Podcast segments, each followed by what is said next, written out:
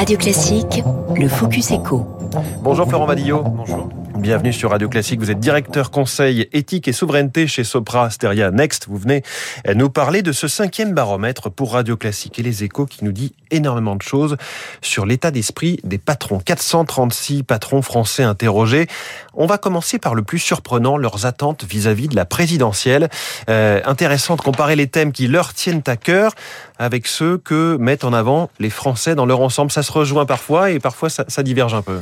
Oui, ce qui se rejoint d'abord, c'est euh, la, la, prégnance des, thèmes économiques. Pour les Français, c'est le pouvoir d'achat. Pour les patrons, à 45%, c'est l'emploi et le chômage. Donc on n'est pas loin de, de, de, cela. Viennent ensuite la fiscalité à 36%, euh, l'économie générale du pays à 30%. Ce qui fait qu'on a un bloc économique qui est beaucoup plus fort chez les patrons que chez les citoyens d'une manière générale. Il n'y a rien de tout à fait étonnant. En revanche, c'est sur les thèmes qui sont euh, en queue de peloton, en quelque sorte. Là, c'est très intéressant parce que le social, la santé, la culture oscillent entre 4 et 7 d'intérêt pour euh, les patrons, alors que la santé, par exemple, reste un des thèmes majeurs pour les Français. Donc on voit que la crise sanitaire, finalement, elle est passée euh, un peu euh, après dans les préoccupations euh, des patrons. Et je crois que la culture aussi est un sujet qui différencie pas mal les, deux populations, si je, si je peux employer ce terme. Effectivement, la culture n'arrive pas dans, le, dans les premiers thèmes d'intérêt pour les Français, mais enfin, il y reste présent tout de même dans les dix premiers thèmes. Et chez les patrons, c'est quasiment le dernier, avec 4% d'intérêt. on peut considérer que face à l'impératif économique, la culture passe un peu après aussi. On va pas mettre des tableaux dans les couloirs de, de l'open Comment vous, vous analysez ces différences? Est-ce que c'est une question de, priorité, vous le disiez, une question de sociologie peut-être également? C'est évidemment une question de sociologie. Euh, l'activité fait que des thèmes sont euh, beaucoup plus intéressants euh, pour eux que d'autres. Mais il y a aussi une mutation parce qu'il y a quelques années, lorsqu'on interrogeait les patrons, il y avait beaucoup de questions de subventions, d'aide publique, d'aide de l'État.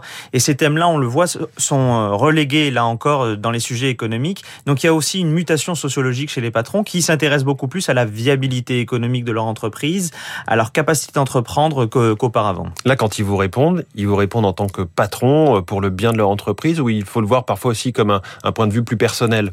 En tout cas, cette question était posée euh, pour le citoyen patron. Et visiblement, euh, le patron n'a pas pris le, le, le, dessus sur le citoyen, mais il était tout de même présent. Alors, Florent Vadillo, quel est l'état d'esprit plus globalement des patrons euh, On est euh, avec toutes ces, ces, vagues successives du Covid, on est à la cinquième. Est-ce qu'ils gardent le cap? Est-ce qu'ils gardent le moral face à ce qui se passe? Oui, lorsqu'on les interroge sur leur confiance dans l'état du pays, à 66%, ils sont confiants. Alors, c'est une légère baisse par rapport au mois de juin, puisque il y avait déjà eu un précédent baromètre au mois de juin. Cette baisse, on peut l'expliquer par euh, l'arrivée de la cinquième vague, des doutes euh, sur euh, la capacité de couverture vaccinale intégrale. Néanmoins, on reste sur des niveaux extrêmement hauts. Hein. On est uniquement sur une baisse de 5 points. Et il faut noter d'ailleurs que cette confiance dans l'économie du pays, elle est beaucoup plus forte chez les grandes entreprises. Au-delà de 250 salariés et surtout au-delà de 1000 salariés, il y a une très forte confiance quand dans l'avenir. Quand on a les reins solides, on, on voit l'avenir avec plus de sérénité. D'ailleurs, ce retour à la normale, les patrons l'estiment à quelle échéance?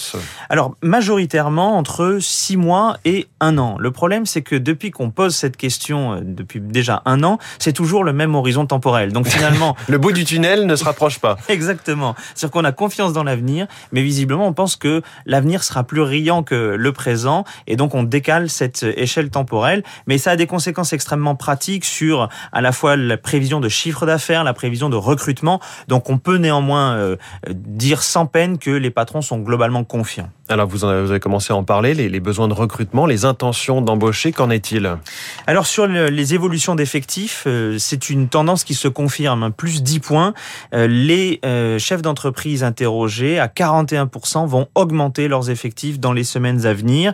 On le voit d'ailleurs, là encore, il y a une césure entre les grandes et les petites entreprises. Il y a plus de maintien d'emploi dans les petites entreprises, plus de recrutement dans les grandes entreprises. Oui. Et Donc 4, patrons, 4 patrons sur 10, je reprends ce chiffre, hein, ont l'intention d'embaucher. Exactement. Et parmi ces patrons qui vont embaucher, 95% vont le faire en CDI. Oui. Donc c'est là encore le témoignage d'une forme de confiance et la volonté d'avoir des emplois durables en leur sein, notamment avec une, une question de pénurie des, des talents dans, dans certains secteurs. Il y a ces difficultés de recrutement. Est-ce que les patrons prévoient de changer leur approche, de changer leurs critères de recrutement face à ces pénuries? Effectivement, euh, ils vont changer leurs critères de, de recrutement. Mais pas de manière magistrale. Hein. C'est vraiment partagé. 56% pensent qu'ils doivent évoluer, le reste pensent qu'ils ne doivent pas le faire. Il y a d'ailleurs, malgré tout, une vraie, un vrai sens de difficulté à recruter, puisque 76% des patrons estiment qu'ils auront des difficultés à recruter, quelle que soit la taille de l'entreprise. Là, c'est important. Ça n'est pas un problème de petite ou de grande entreprise.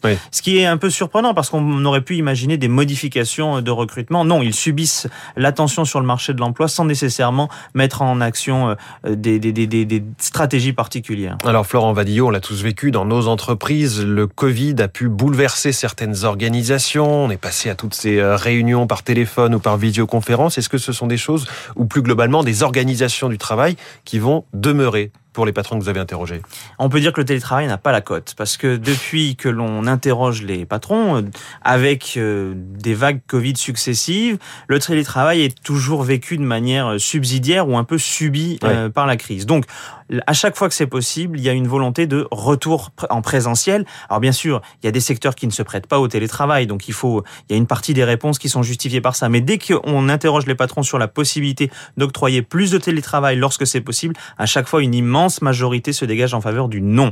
donc il n'y aura pas de télétravail plébiscité par les patrons. En revanche, sur le changement des modalités de travail, sur la polyvalence des équipes, sur le rapprochement du management avec euh, les troupes, etc. Tout cela on sent que la crise a quand même permis une mutation dans les organisations. On observe d'ailleurs que beaucoup estiment avoir déjà fait cette mutation, d'autres estiment qu'ils vont devoir la faire, mais toujours est-il que ils ont tous bougé sous le coup de la crise. ce qui va, ce qui va, ce qui a changé et va rester, c'est notamment plus de communication interne, plus de, proximité des managers et aussi un lien émotionnel avec les clients. C'est, c'est l'un des enseignements de, de cette grande étude que vous nous livrez ce matin. Merci beaucoup, Florent Vadillo, directeur conseil chez Sopra Steria Next, invité du Focus Classique. Merci et bonne journée. 6h53 dans un instant, 3 minutes pour la planète. À tout de suite.